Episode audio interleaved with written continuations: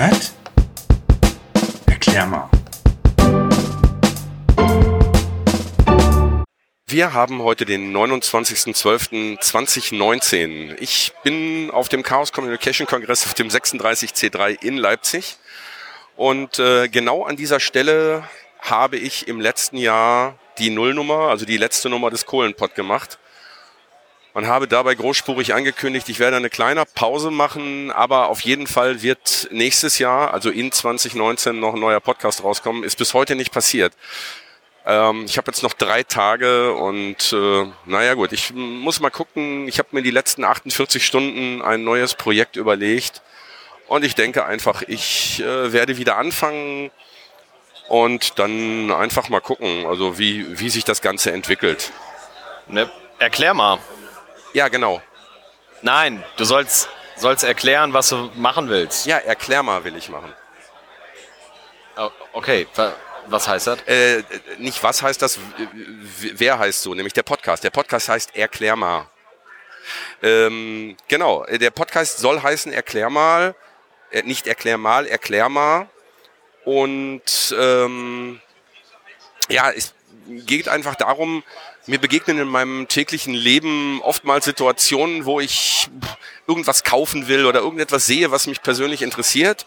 Und ich könnte es googeln und äh, mich darüber schlau machen. Aber eigentlich mag ich es, äh, mit Leuten, mit Menschen zu reden, vor allen Dingen mit netten Menschen. Und da ist eben halt die Überlegung, es ist mir zum Beispiel jetzt kurz vor Weihnachten ist mir passiert, da war ich beim, äh, beim Discounter so letzten Weihnachtseinkäufe machen und dann habe ich da äh, was gesehen, was ich, wo ich gedacht habe, das könnte was für für meine Kinder, speziell für meine Tochter sein, die ist jetzt mittlerweile sechs, und zwar ein Mikroskop. Und dieses Ding war irgendwie National Geographic gebrandet und ich habe gedacht, okay, kann jetzt die geben ihren Namen mit Sicherheit nicht für den absoluten Müll her, aber ich war dann doch ein bisschen unsicher und es ist ja meistens bei den Discountern auch so, dass wenn noch was über ist und nicht alles irgendwie vor Weihnachten verkauft wird, dass es dann danach noch ein bisschen billiger ist. Ist jetzt auch der Fall, aber gerade auch dem äh, Kongressmotto äh, Ressourcen schonen ähm, geschuldet, habe ich es dann nicht gekauft, sondern habe gedacht, ich muss, vielleicht finde ich ja irgendjemanden, der mir bei sowas mal sagen kann, ob das überhaupt Sinn macht, da diese relativ geringe Summe Geld äh, für zu bezahlen oder ob es dann Kernschrott ist und man sich eventuell vorher noch was anderes, Zehner mehr bezahlt und dann was Vernünftiges hat, womit die Kinder dann auch Spaß haben und ja, und das gucke ich einfach mal, ob ich jetzt noch irgendjemand finde, der mir hier ein bisschen was zur Mikroskopie erzählen kann Ja, oder irgendwie so. ist, ja, ist ja tatsächlich auch nicht so einfach, weil so ein, so ein Ding kann ja wirklich, was kann man damit überhaupt alles machen? Genau, Ist halt, genau. ist halt schwierig, von dem stehen ein paar Sachen und ja, rein zufällig, ich kenne mich ja mit Mikroskopen aus, ne? Äh, warum?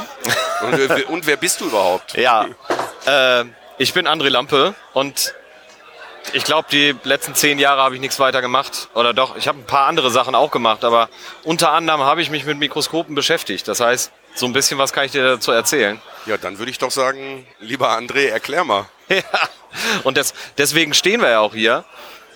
Und wenn du jetzt möchtest, dass du doch Nullnummer und äh, Episode 1 trennst, dann kann man da hier kurz anteasern, dass in der ersten Folge ich dann wahrscheinlich was dazu sage und äh, wir uns einfach mal äh, draußen vor der Tür kurz überlegt haben, dass wir uns jetzt mal hier hinstellen und genau das machen, was wir jetzt machen. Also möchtest du denn jetzt noch einen Cut machen? Soll ich das schneiden oder sollen wir einfach eine Übergangslose machen? Oder soll ich es mir einfach im Nachhinein überlegen und du lässt dich selber überraschen?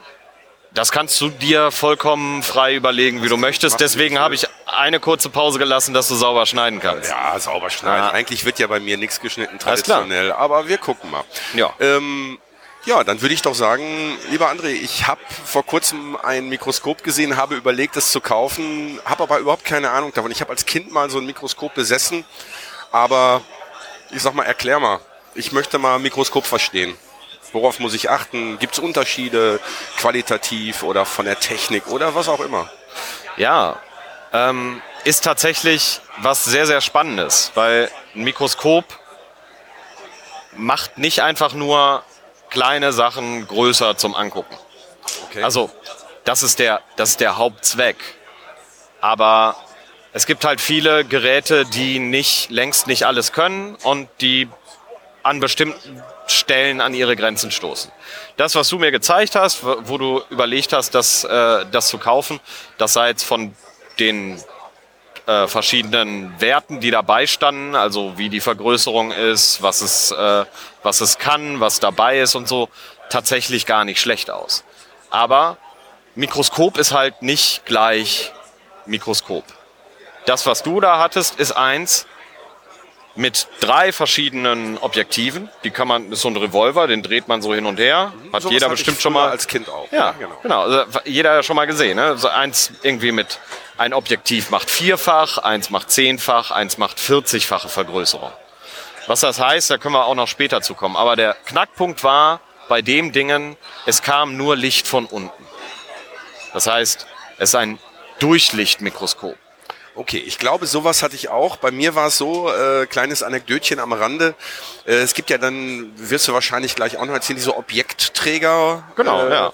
Und jedes Mal, wenn ich diese, an diesem Revolver gedreht habe, diese Dinger werden ja, ich glaube, je größer die Vergrößerung ist, so länger werden die. Genau. Und dann stellt man das scharf und jedes Mal habe ich dann mit dem, mit äh, Objektiv den Mit Objektträger der größte, zerstört. genau, ja, mit der größten Vergrößerung, dass man dann sehr, sehr nah ran muss äh, dran und dann kann es passieren, dass du, wenn du in die falsche Richtung drehst, das Knack machst. Ist mir ständig passiert. Genau, aber äh, wir schweifen ab. Also, Nee, ähm, ist, ja, ist ja richtig.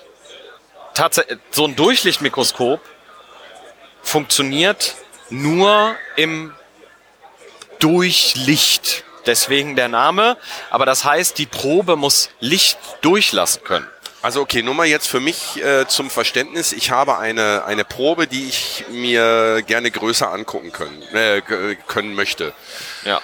Die lege ich auf das Mikroskop. Ähm, ich sage jetzt mal einen Stein oder so, der schön glitzert und ich will gucken, was da glitzert. Ich lege den auf dieses Durchlichtmikroskop. Ich gucke da durch und ich sehe nix, weil das Licht nicht durch den Du Stein siehst wahrscheinlich so gut wie nichts. Du kannst dir behelfen von der, mit der Taschenlampe von der Seite irgendwie drauf äh, leuchten, aber dann wirst du nur das eine Objektiv, was die niedrigste Vergrößerung hat, benutzen können, weil bei diesen Durchlichtmikroskopen geht man immer davon aus, dass die Probe transparent ist, also Licht in irgendeiner Form durchlässt und deswegen zwischen Glas liegt. Okay, und deswegen sind die Objektive so gebaut, dass sie eine gute Vergrößerung machen, aber in dem Abstand, den sie brauchen. Das heißt, eine hohe Vergrößerung, dieses 40-fach, das ist das längste, das hat meistens nur ein oder zwei Millimeter Abstand von der Glasoberfläche von so einem eingeschlossenen, äh, von so einer eingeschlossenen Probe. Da hast du keine Chance von der Seite irgendwie mit Licht noch was zu machen.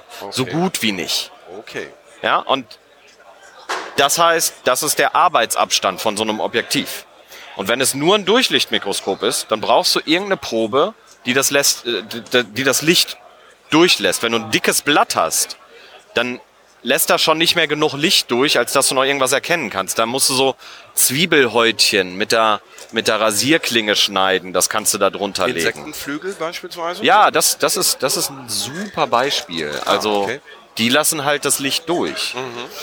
Ähm, aber beim Insektenflügel ist auch spannend. Die sind sehr durchsichtig. Da kannst du unter Umständen was erkennen. Also von Haus aus bin ich jetzt kein Biologe. Also ich bin eher der von der technischen Seite kommt und Mikroskope gebaut hat.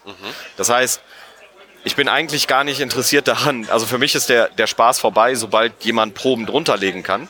Weil eigentlich baue ich die Dinger. Ah, okay.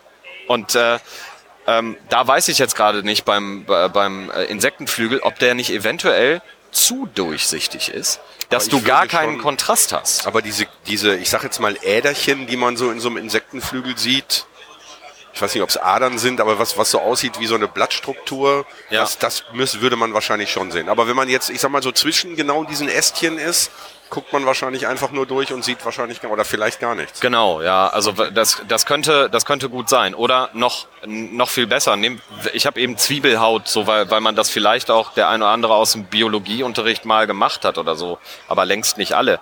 Äh, Zwiebelhaut, wenn man also ganz dünn, dann ist das ja quasi durchsichtig. Also müsste das gut funktionieren. Wenn man das jetzt da drunter liegt, dann kann man mit Glück vielleicht mal äh, irgendeine Struktur innerhalb von so einer Zelle, Zwiebelzellen sind relativ groß, also äh, Bruchteile von einem Millimeter, aber nicht viel kleiner.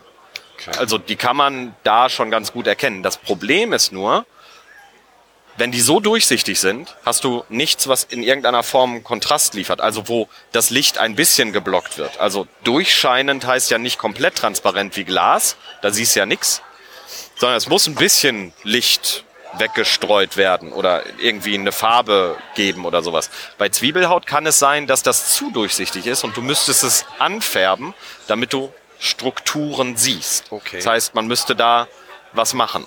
Oder, äh, das ist eine andere Form von Mikroskop, ein Phasenkontrastmikroskop. Ich glaube, also das ist aber jetzt schon wahrscheinlich, äh, das krieg ich nicht mehr beim Discounter, ne? Nee, das kriegst du nicht mehr beim Discounter. Äh, die kosten dann, äh, da wirst du äh, ein paar hundert Euro hinlegen und das wäre wahrscheinlich auch nicht das, was man äh, Tochter oder Sohn äh, unter einen Weihnachtsbaum legt oder irgendwie mal so kauft. Das äh, ist ein bisschen komplizierter. Wir haben gerade schon, oder du hast gerade schon gesagt, man kann dieses Problem des Durch, Durchlichtmikroskops ähm, gegebenenfalls bei den kleineren Vergrößerungen damit lösen, dass man mit einer Taschenlampe zum Beispiel auf das Objekt strahlt, wenn es jetzt eben halt dieser glitzernde Stein ist. Genau. Ja. Ähm, das sagt mir aber, äh, dass es mit Sicherheit nicht nur diese Taschenlampenlösung gibt, sondern dass es wahrscheinlich auch, ja, wie heißen die Dinger dann? Auflichtmikroskop. Auf, auf, ne? Ja. ja, gut, Genau. Ist, äh, Durchlicht, Auflicht, gut, Genau. macht Sinn. Auf. Auflicht, äh, Auflichtmikroskop. Das heißt, du hast neben deinem Objektiv oben im Mikroskop noch ein Lämpchen, das runterleuchtet. Mhm. Dann hast du halt Licht von oben und du kannst auch im begrenzten Maße was an Proben sehen, die halt nicht durchsichtig sind. Okay. Ähm, das funktioniert aber nur zu einem gewissen Grad. Man kann da auch, man kann da auch selber was basteln. Zum Beispiel bei so einem Mikroskop, wie du es jetzt erwähnt hast, könnte man halt irgendwie so, gibt es tatsächlich so kleine Ringe, fertige Platinen, wo vier LEDs draufgehen. Okay. Das passen ums Objektiv rum, die klemmst du dann fest. Dann hast du ja ein Auflichtmikroskop gebastelt. Aber es gibt die halt auch tatsächlich so als Schülermikroskop äh, fertig, die einfach ein kleines Lämpchen haben und dann scheint pro, äh, auf die Probe von oben auch Licht drauf. Hast halt so einen Wahlschalter, entweder Durchlicht, Auflicht oder beides manchmal auch.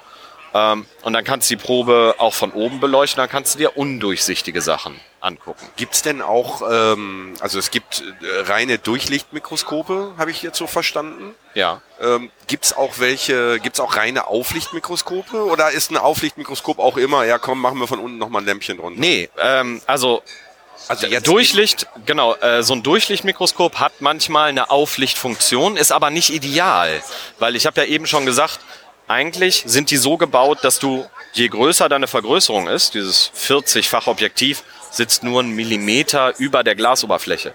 Da kannst du mit Auflicht nichts mehr wollen, weil da kommst du auch mit einem Lämpchen, das in der, an der richtigen Stelle angebracht ist, kaum noch mit Licht hin. Ja. Na, also das heißt, so eine Auflichtfunktion ist immer so ein Goodie, was man manchmal noch bei einem Durchlichtmikroskop mit dabei hat. Was es aber gibt, sind Stereolupen. Die sind nur dafür gebaut, dass du von oben Licht drauf scheinst. Das kennt man vielleicht so, wenn man das mal hier auf dem Kongress hast du es wahrscheinlich schon gesehen. Die haben meistens äh, zwei Guckdinger, Guck, Dinger. ja, also zwei Okulare, wo du, wo du durchguckst. Und äh, dann darunter ist es hell und du hast ein relativ großes Objektiv, aber scharf ist das Bild in 10 Zentimetern Abstand oder so. Also da ist jede Menge Platz zum, zu deiner Probe. Die heißen Stereolupe, weil die haben noch ein paar andere Tricks mit drin. Die haben nicht so eine hohe Vergrößerung. Also die machen die Probe nicht wirklich größer, aber braucht man auch nicht, wenn man da drunter zum Beispiel lötet oder sich Elektronik anguckt. Braucht man nicht so eine hohe Vergrößerung, man will die Sachen nur klar sehen. Und der Witz, warum heißt es Stereolupe? Es hat einen Sinn, warum du da zwei Okulare hast, wo du mit Augen durchgucken kannst. Damit es dreidimensional wird. Genau, da, da drin ist eine kleine Optik, die das linke Auge unter einem anderen Winkel auf die Probe gucken lässt als das rechte Auge, sodass du tatsächlich einen dreidimensionalen Eindruck hast. Das heißt, wenn du das hin und her drehst, siehst du es dreidimensional. Unter so einem Durchlichtmikroskop hast du immer nur einen zweidimensionalen Eindruck, weil du nur deine eine Probenebene hast, in der dieses schief ist. Wenn du das ankippst, dann wird es unscharf. Okay. Aber so eine Stereolupe hat eine lange, äh, äh, einen langen Arbeitsabstand. Langer Arbeitsabstand von dem Objektiv heißt, du kannst viel Platz lassen bis zur Optik. Wenn du einen langen Arbeitsabstand hast, dann kannst du nicht so eine hohe Vergrößerung erreichen. brauchst du aber auch nicht. So ein kleiner, so ein kleiner Kondensator oder, oder ein Chip oder so, da sprechen wir von Millimeter oder kleiner als ein Millimeter. Bei Zellen, da wollen wir im Mikrometerbereich, also schon deutlich kleiner Sachen sehen.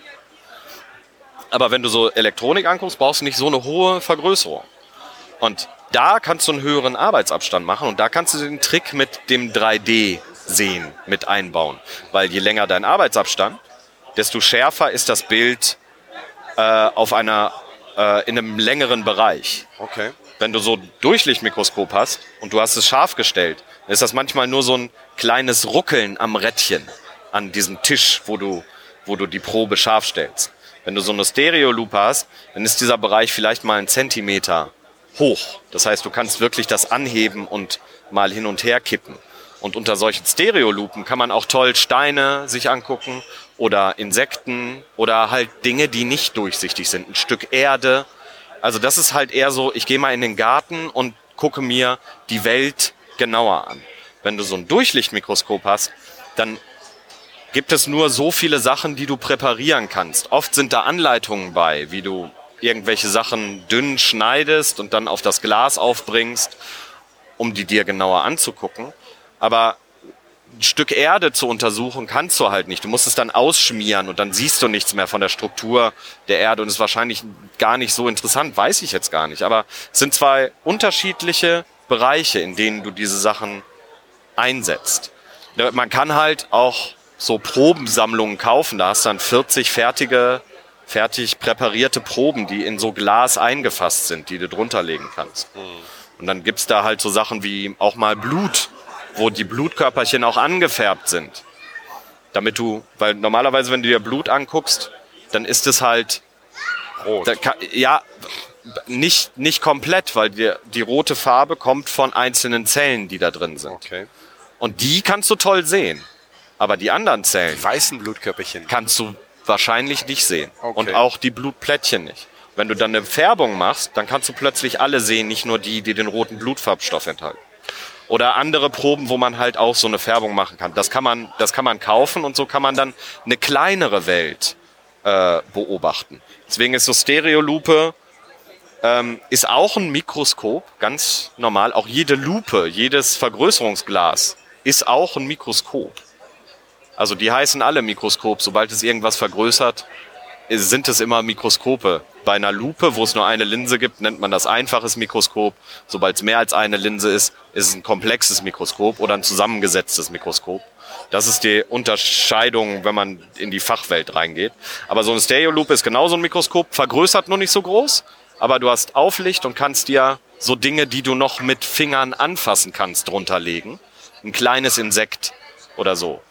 Wenn du irgendein Durchlicht hast, dann bist du irgendwie schon in der Welt von Pinzette oder kleiner. Okay. Das heißt, von welchen Vergrößerungsfaktoren reden wir bei so einer Stereolupe? Ähm, das kann auch mal in Richtung hundertfach gehen, aber Okay. meistens ist das weniger, äh, weil das Objektiv meistens, äh, meistens ist so im Bereich 40. Und Vergrößerung ist übrigens ein tolles, also ist halt eine wundervolle Definition, wo- wo- womit man sich immer schwer tut, weil Vergrößerung hast du, also könntest du erklären, was jetzt 40-fach Vergrößerung heißt? Ich würde es erstmal versuchen mit, äh, mit, mit, mit, mit doppelter Vergrößerung. Also wenn ich jetzt zum Beispiel eine, ähm, nehmen wir mal eine Briefmarke, ja. die lege ich unter das Mikroskop äh, oder unter jetzt die, die ähm, Stereolupe Ja. und die hat vielleicht eine Kantenlänge von einmal ein Zentimeter. Mhm.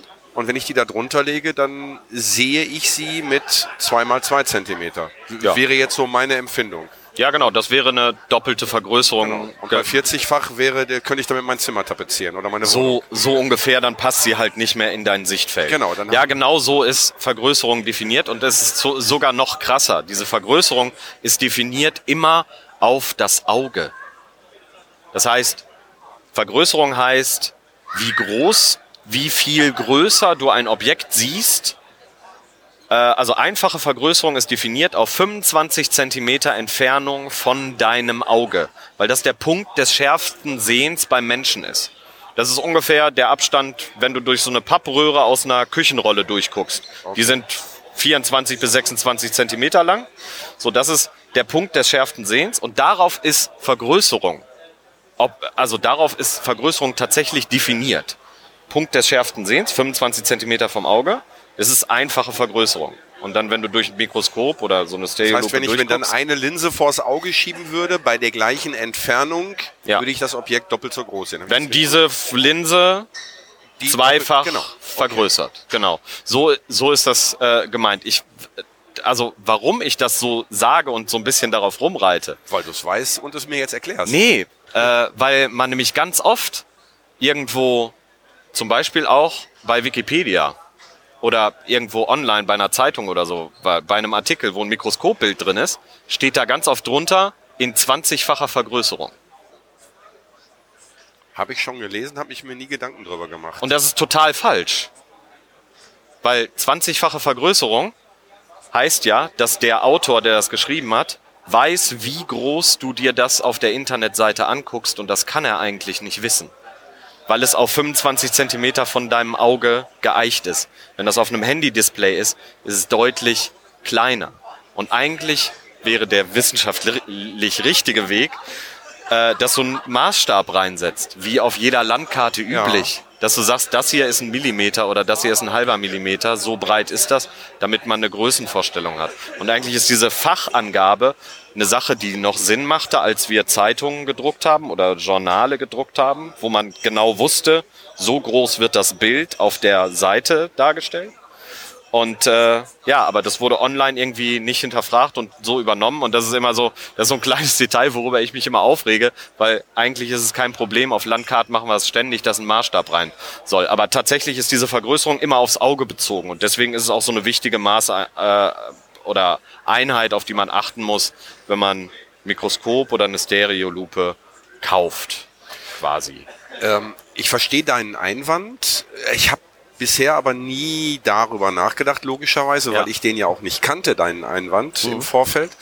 Und für mich hat diese, äh, diese Angabe nicht bedeutet, also aus dem Bauch raus nicht bedeutet, das sehe ich jetzt 20 Mal vergrößert, sondern das Mikroskop, mit dem dieses Foto gemacht wurde, stand eben halt äh, bei dem Revolver auf Stufe 20x. Ja. Das war so meine Intention. Das heißt aber dann, wenn das Bild klein ist, ist es gar nicht 20-fach für mich. Wenn es aber auf der gleichen Größe ist, wie es aufgenommen wurde, mit dem entsprechenden Augenabstand, dann wäre es 20-fach. Habe ich das jetzt richtig verstanden? Oder? Nee, die Sache ist an der Stelle sogar noch komplizierter, weil du guckst, wenn du eine Kamera dahinter legst, ist es ja kein Auge mehr. Weißt du, du kannst keine, du kannst bei einer Kamera nicht sagen, in 25 Zentimetern ist das schärfste Sehen. Ja. Ne? Der, dementsprechend macht, wenn, sobald du irgendein Bild digital aufnimmst, macht die Fachvergrößerung, weil sie immer auf das menschliche Auge bezogen ist, gar nicht so richtig Sinn. Weil oft ist es tatsächlich so, du nimmst so etwas auf mit einer äh, Kamera, die sehr, sehr kleine Pixel hat und beziehst das dann wirklich nur auf die Pixelgröße und so. Also tatsächlich wäre es sinnvoller, da einen Maßstab reinzugeben, weil die Optik, mit der du durch ein Mikroskop mit dem Auge guckst, eine andere ist und meistens einen anderen Vergrößerungsfaktor hat als die Optik, wo du deine Kamera angeschlossen hast. Also das ist, das ist so ein bisschen, das ist ein bisschen kompliziert. Das führt vielleicht auch zu weit. Das ist der glaube Wissenschaftler, der, der, ich- der, äh, der hier wild läuft. Was mich jetzt allerdings, ich hätte dich jetzt auch eingebremst oder eingefangen, Ja. aber was mich jetzt trotzdem interessieren würde, wenn ich jetzt so ein Bild in einem Printmedium auf einer Internetseite, ich meine, du hast ja auch äh, mit Sicherheit auf deiner Internetseite irgendwelche Bilder Ja. und da du ja genau das gerade angeprangert hast, hast du wahrscheinlich einen Maßstab da drin. Was steht, oder bei vielen, bei einigen vielleicht, was steht da genau? Was, äh, da ist also ein Maßstab wie auf einer Landkarte und da steht, dass das, was ich da jetzt sehe, Ist ein halber Millimeter zum Beispiel. Oder, ja, okay. Oder, oder ein Zehntel Millimeter. Oder, also, oder 100 Mikrometer, was dasselbe ist. Ein Zehntel Millimeter oder 100 Mikrometer. Kommt halt darauf an, wie, wie hoch vergrößert dieses Bild ist. Aber ich finde den Maßstab viel, viel besser, um Verständnis zu, dafür zu bekommen, was man da gerade sieht. Ich habe da auch äh, so ein mal so einen so einen Maßstab gemacht, also ein, ein Maßstab-Maßstab, quasi bei einem Meter angefangen. Da sieht man einen Hund, dann 10 Zentimeter immer in Zehnerpotenzen. Dann sieht man einen Vogel. Nein, ich habe ihn nicht unter ein, unter ein Mikroskop gelegt, aber damit man eine Vorstellung hat. Ich habe bei einem Meter angefangen. Das ist ungefähr ein großer Hund, Golden Retriever. Dann 10 Zentimeter ein Vogel. Ein Zentimeter, naja, so, so geht es. Ameise. So, so, ne, so, genau, so, so geht es halt weiter, damit man eine Vorstellung hat. So 10 Mikrometer ist zum Beispiel die Größe von einem Pollen. Das ist schon wirklich auch nicht einfach, sowas unter einem Mikroskop zu sehen, weil man eine hohe Vergrößerung braucht. Also man kann Pollen erkennen als kleinen Punkt, aber darauf Details zu erkennen, wird schwieriger. Und äh, wo wir da jetzt gerade so bei sind mit, du hast ja gesagt, ich habe mich gefragt, ob ich dieses Mikroskop kaufen sollte.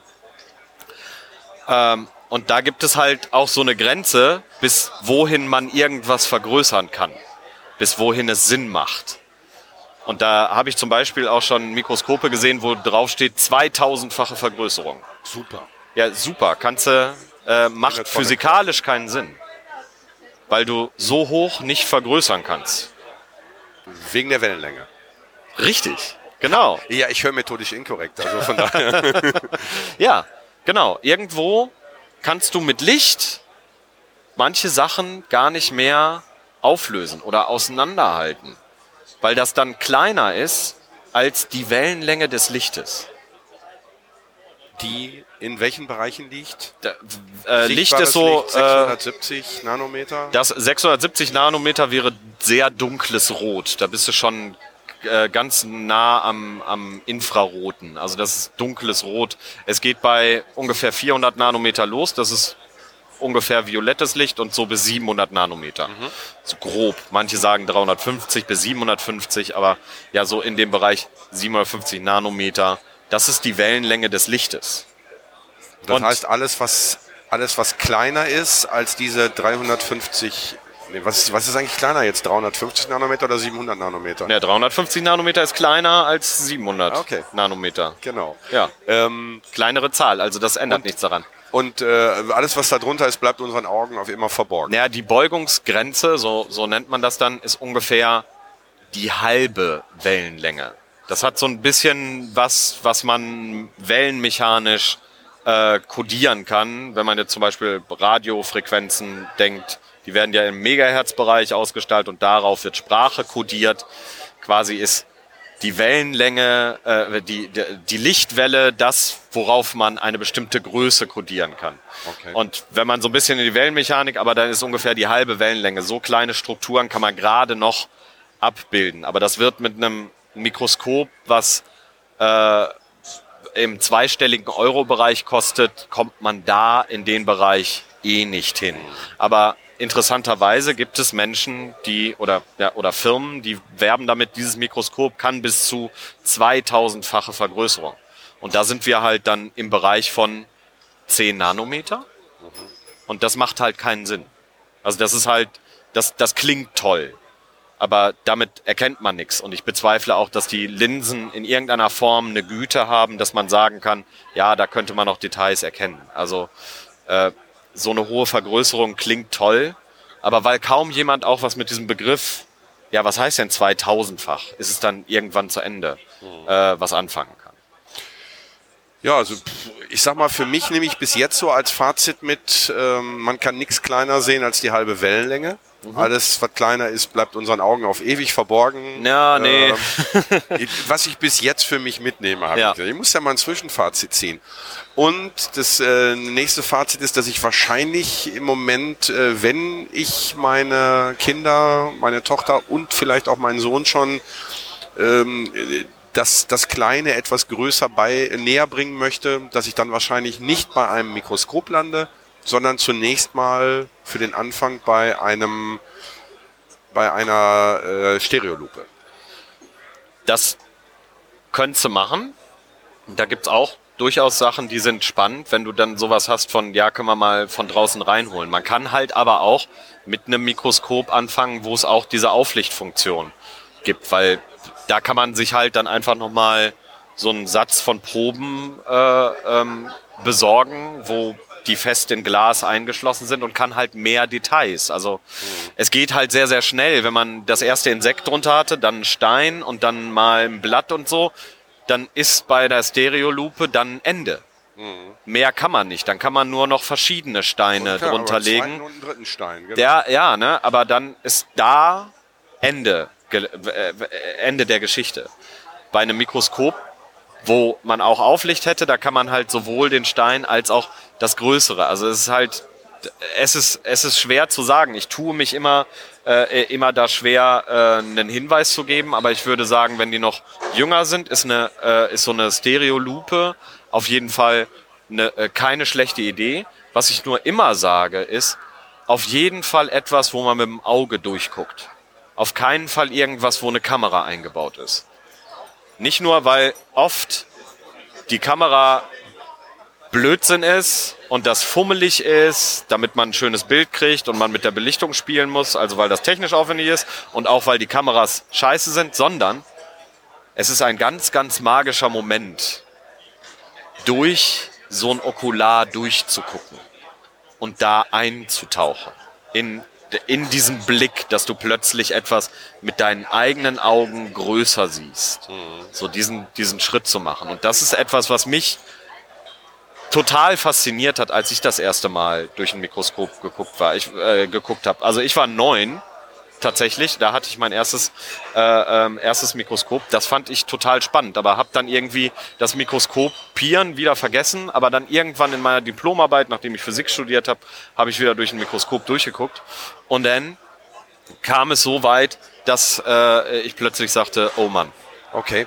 Ähm, Finde ich total lustig, weil ich hatte ja gesagt, ich hatte auch mal ein Mikroskop. Ähm, und an eine der ersten Sachen, an die ich mich erinnern kann, ich hatte unten ähm, eine, also ich, wir hatten im Keller hatten wir so einen, ich sag jetzt mal Bastelraum, Bastelkeller, wie auch immer man das nennen möchte. Und da stand äh, dieses Mikroskop drin. Und dann äh, gab es bei uns im Garten so ein, ich nenne es jetzt mal Wasserfass. Und Ja. jedes Mal, wenn man an dieses Wasserfass kam, dann zuckte das da drin und die Viecher, die da drin rumschwammen, die verschwanden. Hab ich Mückenlarven. die, jetzt hast du mir was vorweggenommen. Aber Entschuldigung. Ja, es waren tatsächlich Mückenlarven.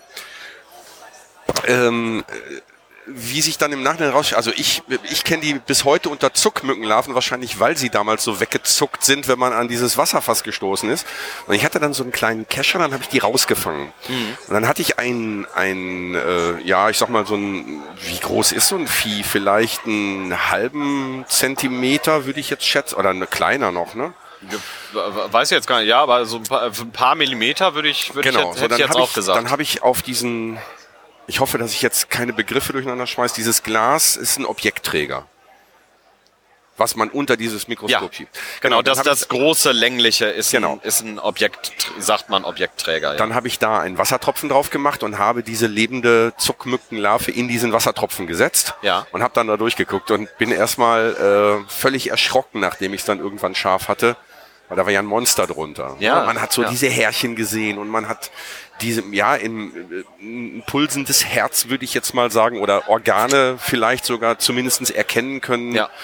Ähm, und dann war bei diesem Set dabei ein, ah, ich würde sagen, so 10 Zentimeter langes, aus vier Kammern bestehendes Plasteteil mit einem Deckel, äh, wo man dann, wo ich dann gesagt habe, okay, da packe ich jetzt dieses Vieh rein ja. Und guck's mir vielleicht morgen nochmal an, wenn es gewachsen ist. Und vielleicht am nächsten Tag oder am übernächsten Tag nahm ich dieses Ding und denk so, verdammt nochmal, wie kommt die Mücke jetzt in dieses Ding rein? Und warum hat die das Insekt, was ich mir angucken wollte, aufgefressen? Wie kam sie da rein bei geschlossenem Deckel und warum ist das Ding jetzt weg? Jahre später oder wie auch immer war mir dann klar, okay, das Ding ist einfach geschlüpft und in was ich mir vorher angeguckt habe, war die Mücke Ja. und die ist zufälligerweise zwei Tage später geschlüpft und das war so mein mein Erweckungserlebnis. Ich habe es allerdings dann tatsächlich nie nie weiterverfolgt. Ich habe äh, mal zwischendurch mal irgendwo mal durch ein Mikroskop geguckt, wenn es irgendwie beim Doktor stand, so, ne, man ist ja neugierig, aber ähm, das ist mir leider leider verborgen geblieben. Und vielleicht äh, kann ich das jetzt nachholen wenn ich äh, dann meine Kinder, also ich glaube schon, dass die das total begeistert. Ja, äh, und dass die das, da was du jetzt gerade, das, das, was du jetzt gerade sagst, so, da ist so ungefähr, das ist ein guter Maßstab für, für die Grenze zwischen den Geräten, was ich jetzt eben sagte. Mit einer Stereo-Lupe hast du bei der Mückenlarve nicht diesen Aha-Moment des, oh Mann, das ist ja ein Monster. Weil die siehst du auch nur noch relativ klein. So groß vergrößert kriegst du die wahrscheinlich nicht. Also auf jeden Fall Du hast ist das. vorhin von hundertfach gesprochen. Ja, aber also es gibt einige Stereo-Lupen, die so weit runterkommen, aber die sind dann auch schon in dem höheren Preissegment. Ah, okay. Also das, wo ich sagen würde, ah ja, das kann ich mal, das, das würde ich jetzt, das ist so ein Preis, wo ich sage, das ist ein Geschenk. Ähm, da wird man wahrscheinlich nicht hinkommen. So gut kenne ich mich mit Stereolupen auch nicht aus, weil daran habe ich nicht wirklich äh, gearbeitet, sondern eher an den Mikroskopen, die viel höhere Vergrößerungen haben. Viel höher heißt dann, ähm, du hast nicht bei optischen Mikroskopen Schluss gemacht, sondern du gehst auch in, in andere Techniken. Äh, ich habe immer nur mit optischen Mikroskopen gearbeitet, also welche, die mit Licht arbeiten. Aber es gibt Tricks, mit denen man diese Beugungsgrenze, die halbe Wellenlänge, umgehen kann und trotzdem kleinere Sachen sich mit Licht angucken kann. Aber das ist dann definitiv etwas in dem Bereich, wo wir dann nicht mehr von Sachen sprechen, die du dir als Privatmann kaufen kannst. Okay. Also kannst du schon, ist aber äh, äh, ist im äh, sechs- bis siebenstelligen Euro-Bereich. Ja, gut, haben wir alle rumfliegen, kein Problem. Ja, es, Äh, ist ein, es sind Forschungsmikroskope, Ja. um tatsächlich Dinge ähm, äh, an der Forschungsgrenze zu machen. Da, da geht es dann um Fluoreszenz, also nicht mehr, dass man Licht durchscheint, sondern Strukturen mit Farbstoffen ausstattet und dann die selbst zum Leuchten bringt, um Okay. verschiedene Proteine zu unterscheiden und daraus dann Erkenntnisse zu gewinnen, wie Biologie an sich funktioniert und zwar auf der kleinsten Ebene der Proteine, wie die miteinander Sachen machen oder wie die Struktur zwischen Zellen ist oder sowas. André, du ähm, stehst hier einfach und quatscht in so ein Mikro. Ich meine, ich bin ja alter Hase, ne, so mit äh, meinem letzten Projekt. Äh, aber du machst das auch nicht zum ersten Mal, ne? In Mikro quatschen? Nee. Äh, Ich äh, quatsche öfters mal in Mikros rein. warum? Äh, was, was, was machst du so? Also jetzt ist de- der Blog, in dem du für deine eigenen Projekte Ah. äh, ein bisschen Werbung machen kannst. Ja, äh, ich mache auch einen äh, Podcast, noch gar nicht so lange. Ähm, zwei Podcasts, muss man äh, eigentlich sagen. Eins mit äh, Bernd Rupp zusammen ähm, haben wir das Wirkstoffradio angefangen. Das gibt seit äh, Herbst 2018, wo wir uns mit Themen aus der Wirkstoffforschung und Wirkstoffen an sich beschäftigen. Das ist auch ein total weites Feld. Also da haben wir von Leuten, die äh, ähm, NMR machen, äh, Nucle äh, Nucleus Magne Magnetic Nucleus Magnetic Resonance. Damit kann man Strukturen von kleinen Molekülen untersuchen, um auf einen Wirkstoff zu schließen, bis hin zu einer Ärztin, die mal was über Cholesterin erzählt hat und wie der Fettstoffwechsel im Körper funktioniert. So diese ganze, diese ganze Bandbreite äh, decken wir ab, weil über Wirkstoffforschung gibt's halt wenig und ich habe an einem äh, Institut äh, meine Doktorarbeit gemacht, das heißt Leibniz-Institut für molekulare Pharmakologie. Da steckt da irgendwas mit Wirkstoffen halt irgendwie drin. Da arbeitet Bernd immer noch. Und der hat gesagt, komm, lass mal einen äh, Podcast zusammen aufnehmen. Also ohne Bernd hätte ich nicht angefangen, in Mikrofone reinzusprechen. Und äh, ja, da haben wir jetzt schon einen Haufen Folgen. Und tatsächlich hier auf dem 36C3 haben wir auch eine Folge aufgenommen. Ähm, das ist das eine Projekt. Ach ja, genau. Und das, Und das andere, andere? Das, das andere heißt mal ganz grundsätzlich. Ähm, da hatte ich die wilde Idee, dass ich mich immer, dass ich immer ein Thema ganz grundsätzlich erkläre. Und zwar immer vor Live-Publikum, immer in einer Kneipe. Das ist doch schon mal gut. Ja, auf, auf jeden Fall. Äh, und wo ich dann immer weglasse, wer das ist, die betreffende Person. So Ah, jetzt, okay. Jetzt zum Beispiel, zuletzt war das Thema mal ganz grundsätzlich Pflege. Da habe ich in einer Kneipe gesessen mit Sabrina. Die kennt sich mit Pflege sehr gut aus. Ich sage aber nicht warum oder was sie arbeitet, sondern wir wollten ganz unabhängig von ihrer Person oder von ihrem Titel oder von ihrer Berufsbezeichnung eine Einführung geben, was Pflege 2019 bedeutet mit den vielen Gesetzesänderungen, die kommen, äh, wo der Stand der Pflege aktuell ist, sodass jeder, der in der Kneipe war oder der sich den Podcast angehört hat, danach schlauer ist, was Pflege bedeutet, welche Arten es gibt, von Altenpflege über häusliche Pflege bis hin zur stationären Pflege und all die Zwischenarten, was da gerade politisch los ist, wie sich 2020 die Ausbildung ändern wird und so weiter und so fort. So diesen Überblick zu geben. Und in der zweiten Folge danach habe ich dann Sabrina vorgestellt, wer sie ist, was sie macht, warum sie sich so gut auskennt.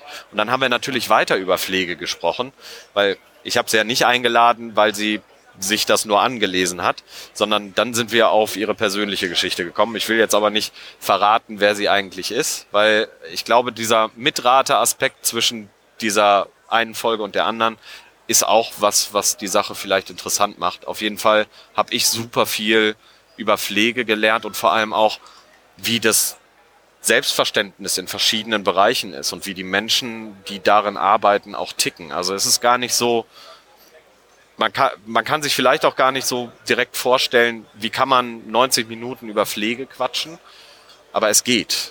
Mhm. Also unter ganz, ganz vielen Aspekten, die strukturell äh, äh, sind und vielleicht auch, was ein Angehöriger braucht, der Oma pflegt oder mhm. seine Mutter, so in dieser Richtung. Also diese Sachen wurden auch berührt. Ja, zwei, wie ich finde, sehr spannende und äh, attraktive und auch außergewöhnliche äh, Podcast-Angebote deinerseits oder eurerseits.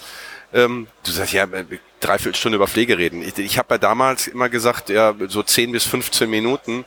Und äh, ich hatte jetzt diesmal überhaupt, wir haben vorher überhaupt nicht gesprochen, wie lange wir jetzt quatschen würden. Was schätzt du, was haben wir auf der Uhr gerade? Hm, Stunde? Ja, ein bisschen weniger. Okay. Aber ist alles gut. Ähm, ja, ich denke, sind wir durch? Brauchen, muss ich noch irgendwas wissen? Also ich meine, wenn ich jetzt tatsächlich hingehe und meinen Kindern ein, ein Gerät zur äh, Vergrößerung von Dingen kaufen möchte, würde ich dir vorher sowieso nochmal über Twitter ja. eine Nachricht schreiben und würde sagen, André, guck da mal drauf ich habe viele Dinge begriffen. Ich, es sind einige Dinge in meinem äh, in meinem Hirn wieder aktiviert worden, die mich erinnert haben an ja, an, an meine Mikroskopiezeit in Anführungsstrichen. Vielleicht, ich muss mal meine Eltern fragen, vielleicht fliegt das Ding sogar noch ein bisschen irgendwo rum. Ja, und dann Mikroskop wird nix alt. Die Optik ist, äh, selbst wenn es Plastiklinsen sind, was man gar nicht verteufeln sollte, weil Plastik ist genauso gutes Linsenmaterial, da wird nichts dran sein, wenn du das noch hast. Ich habe gerade jetzt, es war ja Weihnachten, ne, äh, war ich bei meinen Eltern. Ich habe mein Mikroskop oben auf dem Speicher gefunden und habe das, wo ich tatsächlich mit neun Jahren die erste Zeichnung von einer Zwiebelhaut gemacht habe und in Druckbuchstaben in krakeliger Schrift daneben geschrieben habe. Das habe ich wiedergefunden und das habe ich jetzt, äh, also das habe ich jetzt nicht hier, aber ich habe es mit nach Hause genommen. Äh, was letzte Preis? Hä? Was letzte Preis? Nee, das verkaufe ich nicht. das war ein Spaß. das, das verkaufe ich nicht. Äh, nee, was, was wir noch vergessen haben, ist vielleicht, ähm, man kann sich vielleicht gar nicht vorstellen, wie kommen Preise zustande? Was ist der Unterschied zwischen einem Schülermikroskop, das 60 Euro kostet, und einem, das 200 Euro kostet? Wenn wahrscheinlich Vergrößerung, ähm, Beleuchtung und Möglichkeiten vielleicht sogar dieselben sind, tatsächlich. Zubehör?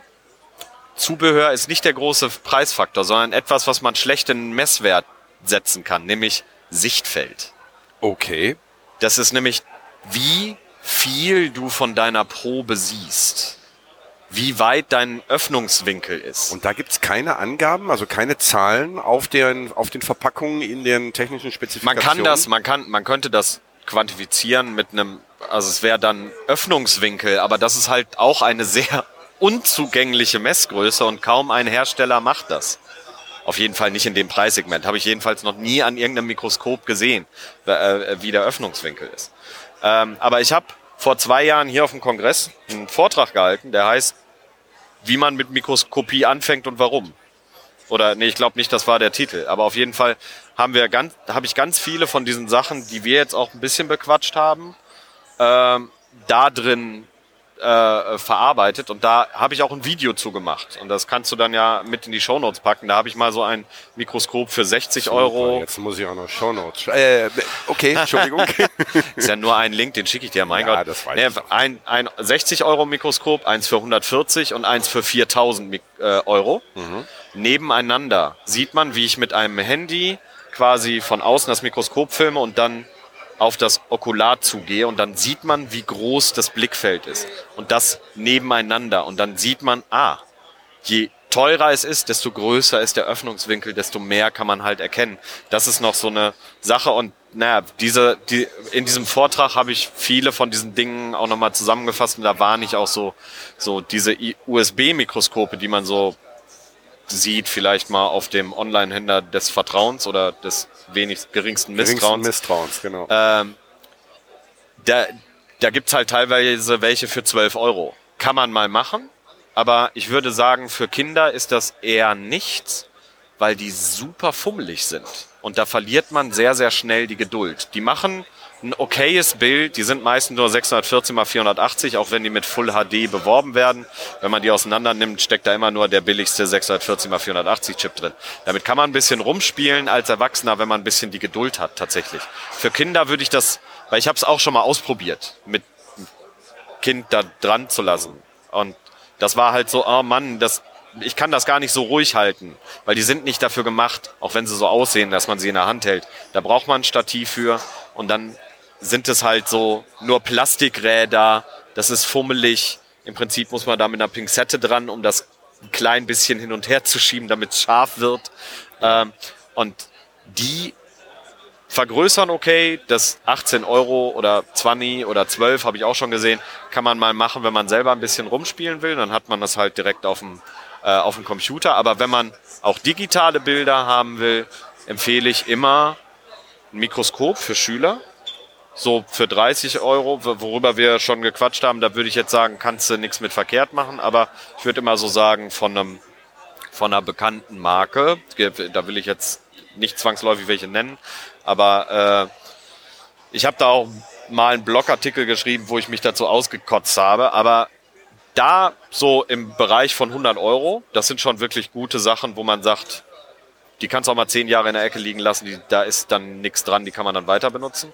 Und da dann ein Handy drauflegen. Und dann kann man auch Bilder davon machen. Und es gibt auch Halterungen für Handys. Die sind meistens bei den Mikroskopen dabei wo du das Handy drauf hängst. Das hat dann, muss einen bestimmten Abstand vom Okular haben, wo man sonst mit dem Auge durchguckt und dann kann man Bilder machen. Und dann hat man nicht nur das Erlebnis des Durchguckens, aber das ist immer noch wichtig, dieses Erlebnis selber mit dem Auge durchzugucken. Aber um es dann anderen zu zeigen, ist es halt cool, wenn man ein Bild davon machen kann. Und schließlich sind wir im 21. Jahrhundert und da sollte man davon Bilder machen. Und dann kann man mit dem Handy äh, Bilder machen. Deswegen sage ich auch immer, ihr habt die beste Kamera in der Tasche, kauft keine Mikroskope, wo eine Kamera eingebaut ist. Das ist meistens Blödsinn. Und jetzt bin ich auch fertig. Ja, aber jetzt habe ich aber noch eine Ja, Frage. erzähl. Entschuldigung. Ja, na klar. Äh, diese, äh, kann ich denn auch ein, ein Handybild durch, ein, durch eine Stereolupe machen? Ja, Ich habe dann nur diesen 3D-Effekt nicht. Genau, weil du- ja, weil du- nicht. Ja, ja, ja, den ja, habe ich ja. genau. Ne, beim Foto ist ja eh was du 2D. machen kannst ist, Ich kann durchs eine durchgucken. du kannst, mit einem nee, Auge. du kannst durch das eine ein Bild machen und durch das andere ein Bild machen. Und dann guckst du in deine Spezifikation von deiner Lupe, wie der Winkel ist. Meistens sind das sieben oder acht Grad Winkelunterschied zwischen den beiden äh, äh, äh, Okularen.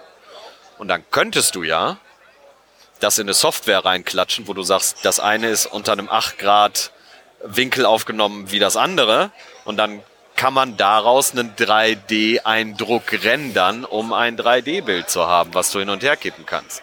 Ja, Aber, ja, damit da- sind wir dann bei Folge 2, weil dann muss ich nämlich noch jemand finden, dem ich dann wieder sagen kann, äh, erklär mal, nämlich genau diese Software zum Beispiel. Ja, also du hast gesagt, du bist äh, durch, du bist am Ende. Mir fallen im Moment keine Fragen ein. Du hast mir gerade schon mehr oder weniger unbewusst mit der Erwähnung der Shownotes, die ich ja bei meinem letzten Projekt nur sehr rudimentär gepflegt habe, weil ich eben halt mir selber die Hürde aufgelegt habe, dass ich wöchentlich veröffentlichen möchte und so weiter und so fort. Ähm, diesmal ist die Planung, ich möchte ein bisschen mehr Shownotes machen, ich möchte ein bisschen mehr Informationen reinpacken. Sonst habe ich immer gesagt, das packe ich in die Shownotes und habe es dann meistens nicht gemacht. Was ich, und damit es jetzt auch quasi auf Band ist, auf der, äh, auf der Maschine ist, ähm, ich möchte natürlich gerne deine beiden Podcasts verlinken. Ich möchte äh, Events, äh, äh Entschuldigung, media.ccc.de, den Talk von vor zwei Jahren, den ich übrigens äh, gehört habe und gesehen habe, live. Äh, da erinnerst du dich nicht dran. Ähm, da haben wir uns das erste Mal gesehen, da habe ich mich nach dem Talk nämlich bei dir bedankt. Und auch den werde ich natürlich verlinken. Da kann ich mich echt, das tut mir leid, da kann ich mich Das echt ist alles gut. Okay. Alles gut. ähm, ich werde deinen Blog verlinken. Ich werde äh, eventuell nochmal ähm, den ein oder anderen Wikipedia-Artikel, den du mir eventuell nochmal zuwirfst, der eventuell interessant sein könnte. Und noch weitere ähm, ich werf dir Sachen zu. Auch dieses Video Sachen mit zu. dem, mit dem, äh, wo man den, äh, das, das Sichtfeld äh, sieht, äh, äh, finde ich wirklich äh, ganz schön, weil es Ja. mal ein Vergleich ist. Ja. Herzlich gerne. André, mir bleibt an dieser Stelle nur dir A zu danken, weil wir haben es gestern äh, oder vorgestern, nee, gestern haben wir es mal ebenso zwischen Suppe und Kartoffeln für heute verabredet. Jo. Ich bin ganz happy, dass ich dann letzten Endes doch mein Versprechen werde einhalten können, dass ich äh, letztes Jahr beim 35C3 gegeben habe, nämlich dass ich ein neues Projekt anfange. Ich hoffe, äh, die Hörerinnen und Hörer, die den Kohlenpott gehört haben und gesagt haben, das ist nicht ganz schlecht, was der Typ macht, ähm, werden auch Hörerinnen von Erklärma. Ich hab, kann jetzt schon mal teasern, dass ich hier auf dem Kongress mit ganz, ganz vielen Menschen schon gesprochen habe und denen gesagt habe, ihr habt doch Ahnung von Dingen, erklär mal. Und die haben gesagt, jo, machen wir. Ich nenne jetzt noch keine Namen, aber es wird weitere Folgen geben. Ich würde mich freuen, wenn es diesmal ein bisschen mehr Feedback geben würde in den Kommentaren, per Mail oder sonst irgendwie Twitter. Es gibt einen neuen Twitter-Handle, äh, erklärmar, äh, ohne L am Ende und mit AE natürlich.